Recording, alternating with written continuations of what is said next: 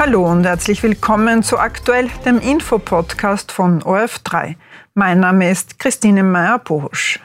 Immer mehr Firmen müssen in Österreich Insolvenz anmelden. Rund 3400 waren es im letzten Jahr. Das sind so viele wie seit Jahren nicht.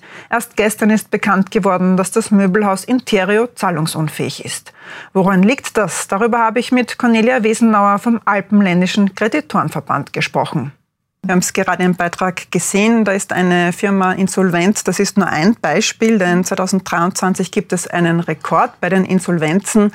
Worauf führen Sie denn das zurück?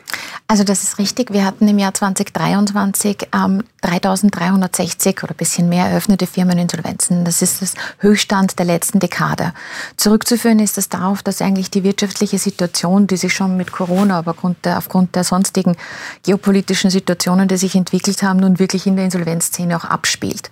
Das heißt, wir haben in den Insolvenzen immer ein bisschen den Verzögerungseffekt drinnen. Mhm. Das heißt, zuerst gibt es wirtschaftliche Probleme und dann nach und nach, je größer und je tiefgreifender die sind, desto mehr wirkt sich das in im Insolvenzbereich auch aus.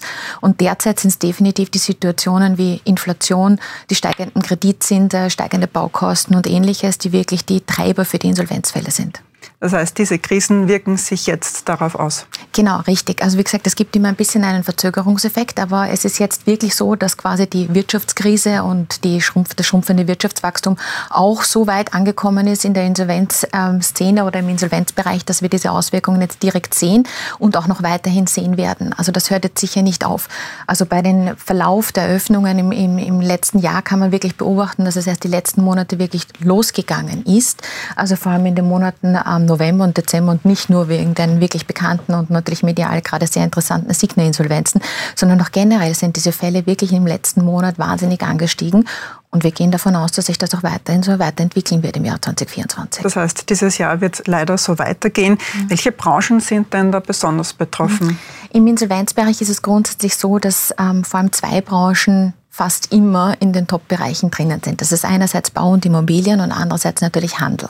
Ja, ähm, das ist auch dieses Jahr so, dass das die zwei Top-Branchen sind, vor allem in den betroffenen Fällen. Also natürlich liegt das auch daran, dass es sehr viele kleine Handelsunternehmen gibt oder kleine Bauunternehmen, die dadurch die Masse irgendwo wegmachen. Aber dieses Jahr muss man auch sagen, dass gerade in diesen beiden Top-Branchen wirklich große, tolle Unternehmen dabei waren. Das heißt nicht nur die Anzahl der betroffenen Fälle in den Branchen ist herausragend, sondern auch die Qualität. Wir hatten im Handel Unternehmen wie Kika Leiner, jetzt zuletzt Anfang des Jahres mit Interio, was wirklich namhafte Unternehmen sind. Und genauso im Immobilienbereich natürlich die Signa-Unternehmen sind jetzt auch keine Kleinigkeit. Also da geht es jetzt viel um die Signa-Unternehmen. Was ist denn da noch zu erwarten? Womit rechnen Sie da? Also grundsätzlich, ähm, wir hatten im Jahr 2023 mittlerweile jetzt sieben Insolvenzeröffnungen bei den Signa-Unternehmen.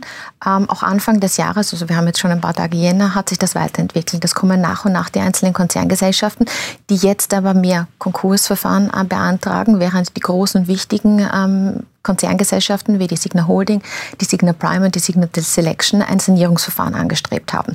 Jetzt wird sich in den nächsten Tagen und Monaten herauskristallisieren, ob diese Sanierungen tatsächlich auf guten Beinen stehen, ob Investoren gefunden werden können und dann mit entweder Februar beziehungsweise dann im März für die Prime und die Development auch nachhaltig saniert werden können, weil dem zugestimmt werden wird. Sie haben vorhin schon gesagt, Krisen wirken sich immer verzögert aus. Das ist dann erst später spürbar. Ähm, man spricht ja auch immer von einem Corona-Stau durch die Corona-Hilfen. Merkt man das jetzt auch? Ähm, ja und nein. Also wir hatten während der Corona-Zeit die fast absurde Situation, dass die Insolvenzzahlen komplett eingebrochen sind. Das lag daran, dass diese staatlichen Förderungsmaßnahmen die Unternehmen über diese schwierige Zeit hinwegtragen sollten. Ähm, Damals haben wir das ziemlich kritisiert und gesagt, das ist ein bisschen ähm, zu undifferenziert ausgeschüttet worden, diese Unterstützungsleistungen, was dazu geführt hat, dass diese Zombie-Firmen, so war das in, aller Munde, ähm, über einen Zeitraum hinweggetragen wurden, ohne dass die tatsächlich eine unternehmerische Leistung für Österreich bringen.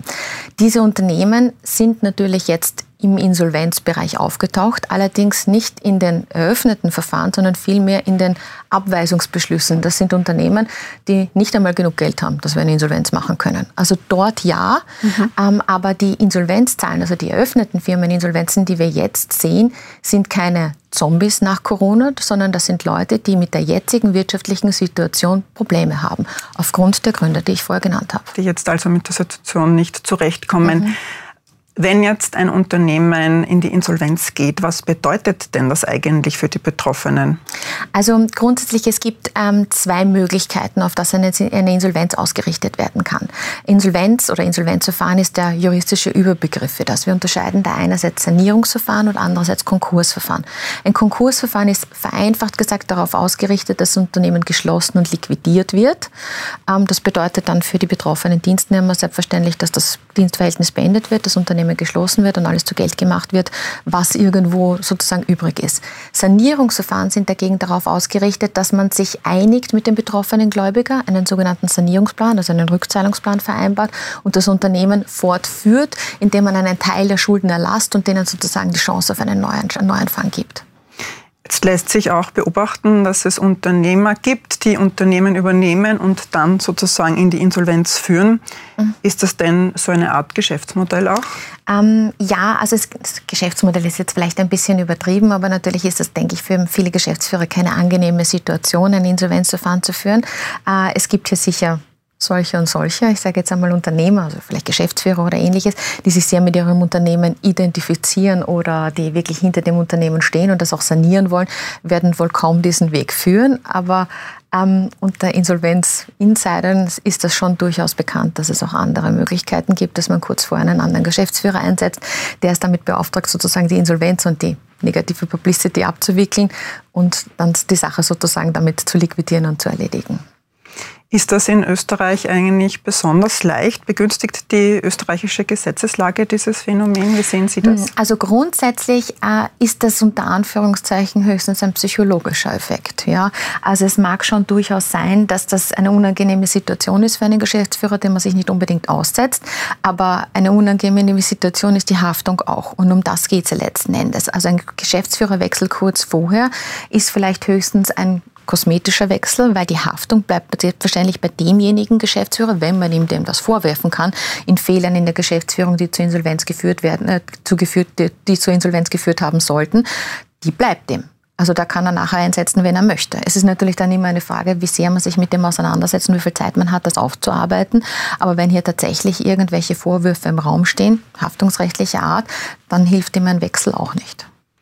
Welchen Handlungsbedarf würden denn Sie sehen, äh, vor allem angesichts der steigenden Insolvenzen jetzt auch hm. dieses Jahr? Was bräuchte es da?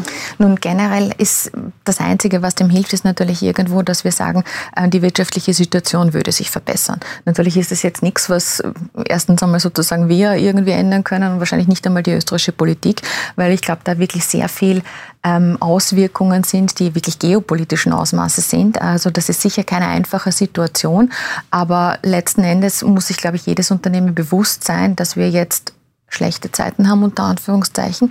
Also sich vermutlich rückbesinnen auf sein Kerngeschäft und versuchen sozusagen die schlechten Zeiten durch, wie sagt man so schön, den Gürtel enger schnallen, irgendwie zu übertauchen. Also Gürtel enger schnallen. Cornelia Wesenauer, vielen Dank für das Gespräch und Bitte den gerne. Besuch im Studio.